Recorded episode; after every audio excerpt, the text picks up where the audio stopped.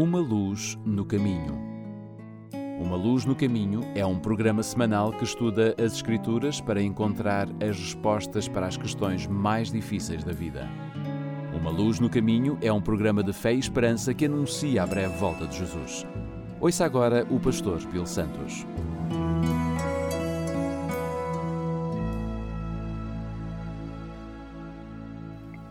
Bem-vindo ao programa Uma Luz no Caminho. O meu nome é Bill Santos. Muito obrigado pela sua presença aqui conosco no nosso programa. Provavelmente a pesquisa mais citada sobre medos foi relatada na edição de 1977 do livro The Book of Lists pelo autor David Walachinsky, Irving Wallace e Amy Wallace.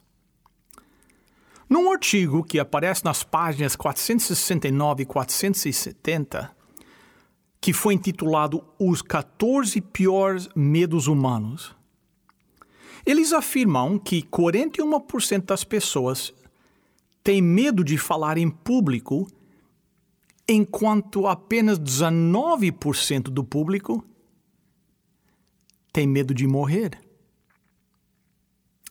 O medo da morte, o medo de morrer, não é incomum. A maioria de nós temos medo da morte de algum grau. De fato, o medo da morte é tão comum que resultou em vários projetos de pesquisa. Algumas descobertas interessantes sugerem que o estudo do medo da morte dizem, por exemplo, as mulheres geralmente demonstram mais medo da morte do que os homens. Talvez porque as mulheres tenham maior probabilidade de admitir e discutir os seus medos. Então, o que há com a morte que nos assusta tanto?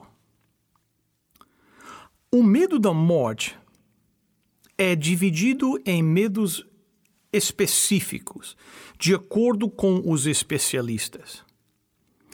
Existe o medo da dor e do sofrimento. Muitas pessoas temem que encontrarão a morte com muita dor e sofrimento. Esse medo é comum em muitas pessoas saudáveis e é visto frequentemente em pacientes que estão morrendo de câncer ou outras doenças dolorosas. Mas também existe o medo do desconhecido. A morte é o último desconhecido. Ninguém voltou para nos dizer o que acontece depois que morremos.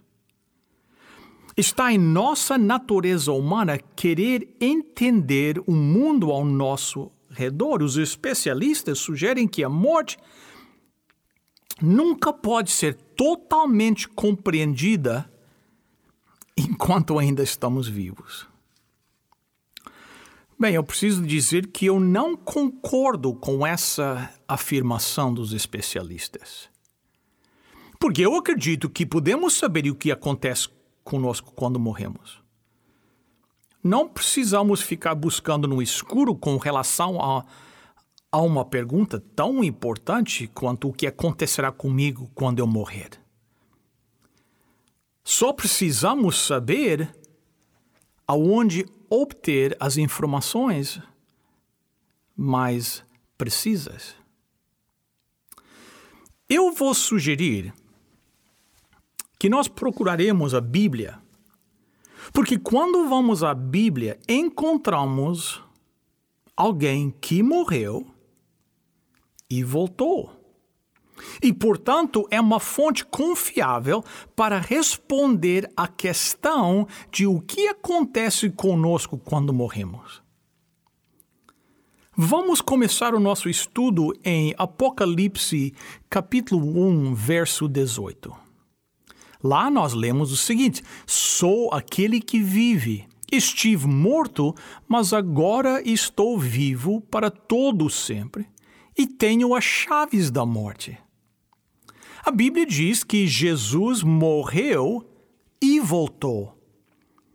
Então vamos obter algumas respostas dele, para que quando chegar a hora de fechar os olhos pela última vez, podemos saber o que esperar. Veja como Jesus descreveu a morte em uma das cenas mais emocionantes da Bíblia, encontrada em São João, capítulo 11, e no verso 11. Assim falou e, depois disse-lhes: Lázaro, o nosso amigo, dorme. Interessante que aqui Jesus compara a morte a um sono. Então eu me perguntei, por quê? Por que Jesus compara a morte como sono? Se você percorrer a Bíblia, verá que a Bíblia compara a morte ao sono em uns 60 versículos. Por que Deus escolheu comparar a morte ao sono na Bíblia? Comecei a cavar um pouco mais fundo e comecei a encontrar algumas respostas nas Escrituras. Em Eclesiastes, capítulo 12, verso 7, temos a fórmula para a morte. Lá diz o seguinte: E o pó volta à terra, como era, e o espírito volta a Deus que o deu. O pó, diz o livro de Eclesiastes, retorna à terra e o espírito, letra minúscula, retorna a Deus. Interessante que este não é o único lugar em que você encontra essa mesma fórmula. Se nós formos ao livro de Gênesis, por exemplo, encontraremos o processo inverso, lá descrevendo quando Deus criou a vida. Em Gênesis capítulo 2, verso 7 diz: E formou o Senhor Deus o homem do pó da terra e soprou em seus narizes o fôlego da vida. E o homem foi feito alma vivente. Agora, deixe-me fazer uma sugestão ousada. Então, vamos testar com a Bíblia. A minha sugestão é que elas são a mesma fórmula. Gênesis 2:7 e Eclesiastes 12:7 são dois lados da mesma moeda. Será que é possível que o fôlego da vida de Gênesis 2:7 seja o mesmo que o espírito de Eclesiastes 12:7? Vamos ver Salmos 146, versos 13 e 4. Lá a Bíblia diz: Não confie em príncipes, em meros mortais incapazes de salvar, quando o espírito deles se vai, eles voltam ao pó. Naquele dia acabam os seus planos. A Bíblia diz que quando você morre, em Eclesiastes diz que seu corpo volta ao pó e o espírito volta a Deus. Aqui está a fórmula novamente. A respiração sai do corpo e se torna pó. Mas Davi, aqui no Salmo 146, acrescenta mais um pensamento muito importante. Ele diz que no dia em que você morre, você para de pensar. Isso é que a Bíblia diz. Agora pense sobre isso.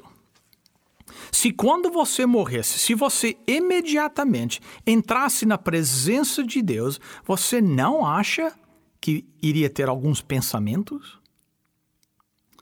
Agora, eu sei que essa é uma maneira nova de pensar para muitas pessoas que estão me escutando.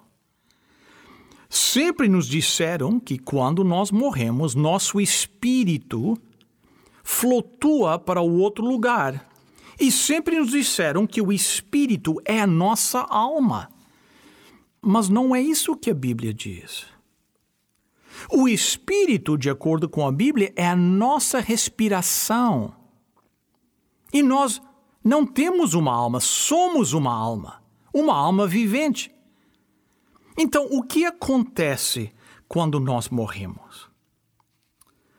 Bem, imagine, quando você pega uma lâmpada e conecta a uma tomada e adiciona elet eletricidade, o que, é que você vê? Você vê luz. Agora, se você tirar a eletricidade, a luz se apaga. Agora, aqui está a pergunta importante. Para onde é que foi a luz? É, a luz não foi para lugar nenhum. A luz simplesmente deixou de existir. Porque para haver luz, é preciso ter eletricidade e uma lâmpada. Sem eletricidade, não há luz. Ela simplesmente deixa de existir.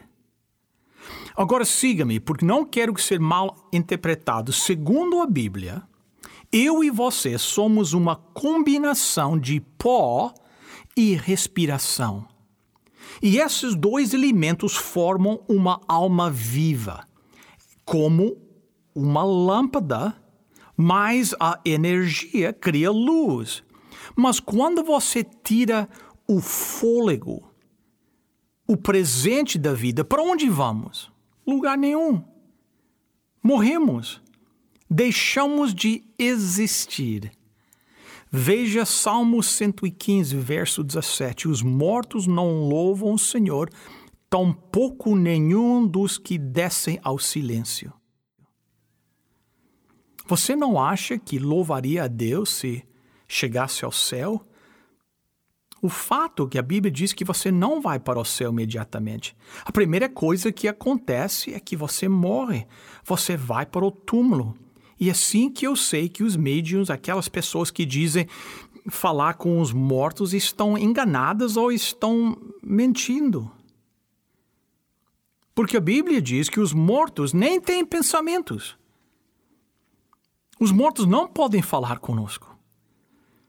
No livro de Jó, capítulo 7, versos 9 e 10, diz o seguinte: Tal como a nuvem se desfaz e passa, aquele que desce à sepultura nunca tornará a subir, nunca mais tornará a sua casa nem o seu lugar, jamais o conhecerá. A Bíblia diz que quando você morre, você morre. Se alguém diz que está se comunicando com os mortos, está mentindo ou está enganado. Porque Deus diz que os mortos não voltam. Eles estão mortos. Eles não sabem nada. Eclesiastes capítulo 9, versos 5 e 6. Porque os vivos sabem que hão de morrer, mas os mortos não sabem coisa nenhuma, nem tampouco eles têm jamais recompensa, mas a sua memória ficou entregue ao esquecimento. Até o seu amor, o seu ódio, a sua inveja já pereceram e já não tem parte alguma neste século em coisa alguma que se faz debaixo do sol. Quando você está morto, você está morto. Isso é que a Bíblia ensina.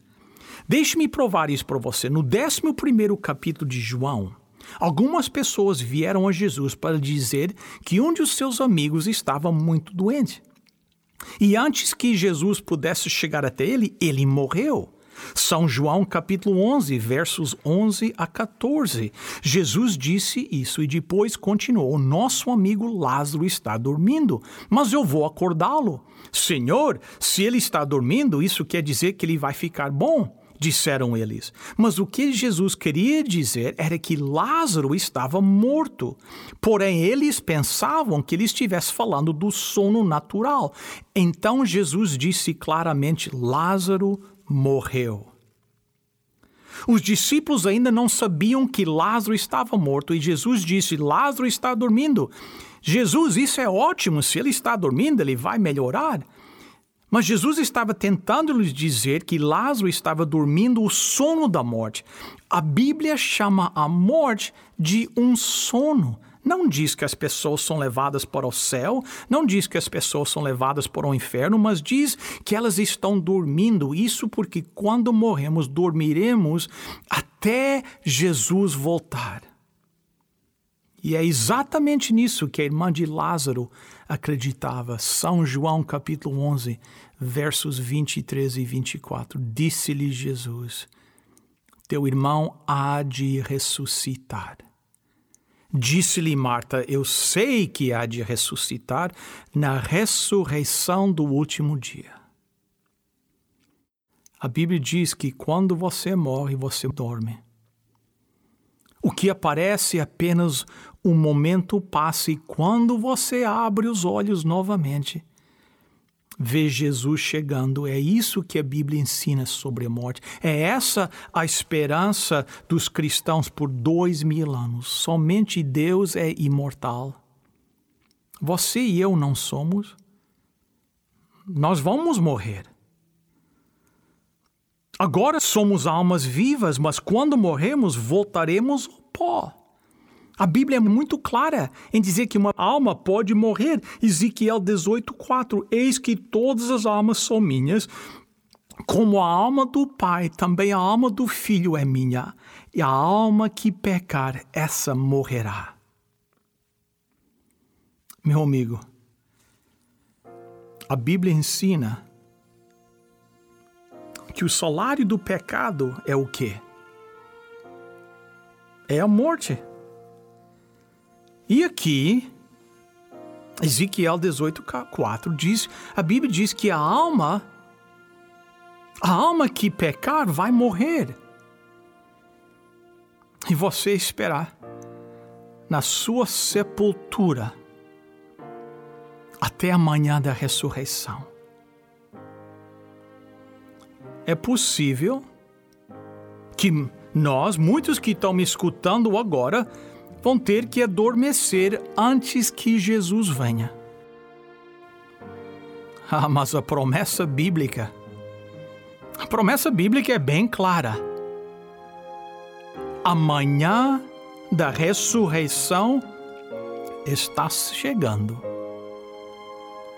Para o cristão, para o filho de Deus, a morte não é o adeus, a morte é até logo até a manhã da ressurreição. Nisso você pode confiar. Amém.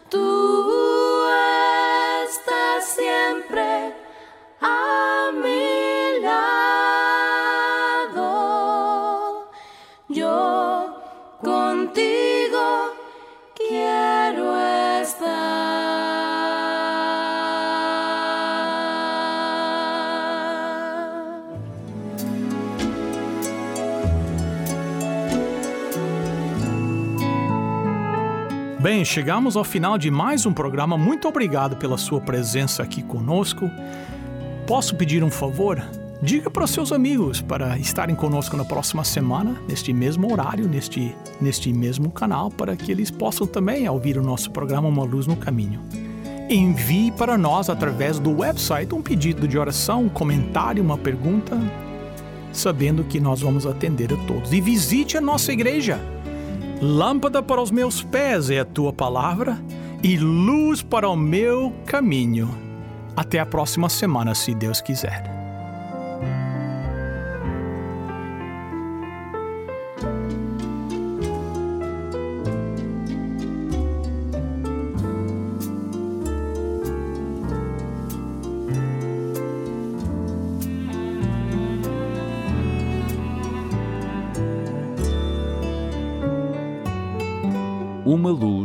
Caminho. Uma Luz no Caminho é um programa semanal que estuda as Escrituras para encontrar as respostas para as questões mais difíceis da vida. Uma Luz no Caminho é um programa de fé e esperança que anuncia a breve volta de Jesus.